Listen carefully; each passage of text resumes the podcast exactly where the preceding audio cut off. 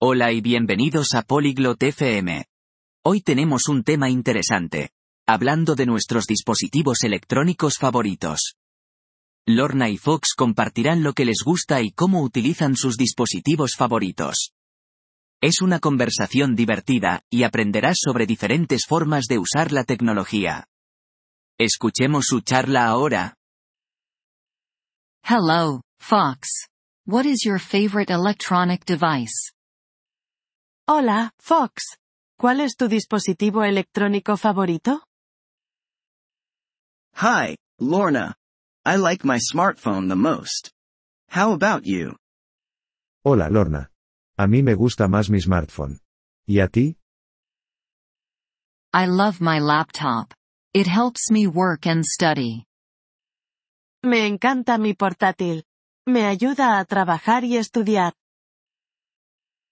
That's nice. What do you do on your laptop?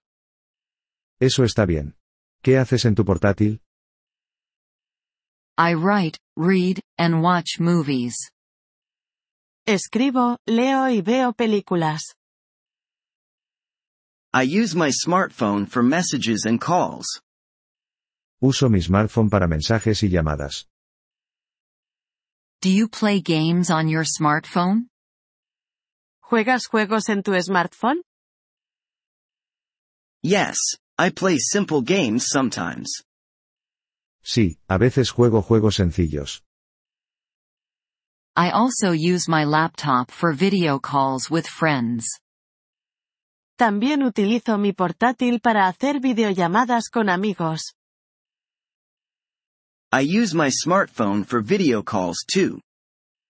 También uso mi smartphone para las videollamadas. What other electronic devices do you like? ¿Qué otros dispositivos electrónicos te gustan? I like my tablet for reading books. Me gusta mi tablet para leer libros. I have an e-reader for that. Tengo un e-reader para eso. Do you listen to music on your laptop? ¿Escuchas música en tu portátil? Yes, I do. I also have a small speaker. Sí, lo hago. También tengo un pequeño altavoz. I use my headphones with my smartphone. Uso mis auriculares con mi smartphone. That is good for listening in quiet places. Eso es bueno para escuchar en lugares tranquilos. Do you have a favorite app on your laptop? ¿Tienes una aplicación favorita en tu portátil? I like using a language learning app. Me gusta usar una aplicación para aprender idiomas. I have a similar app on my smartphone. Tengo una aplicación similar en mi smartphone. What do you learn with the app? ¿Qué aprendes con la app? I learn new words and practice listening. Aprendo nuevas palabras y practico la escucha. Me too. It's very helpful. Yo también. Es muy útil. Yes, it is. Technology can be fun and useful. Sí, lo es. La tecnología puede ser divertida y útil. I agree. It's great for learning and staying connected. Estoy de acuerdo. Es genial para aprender y mantenerse conectado. Well, it was nice talking about our favorite devices.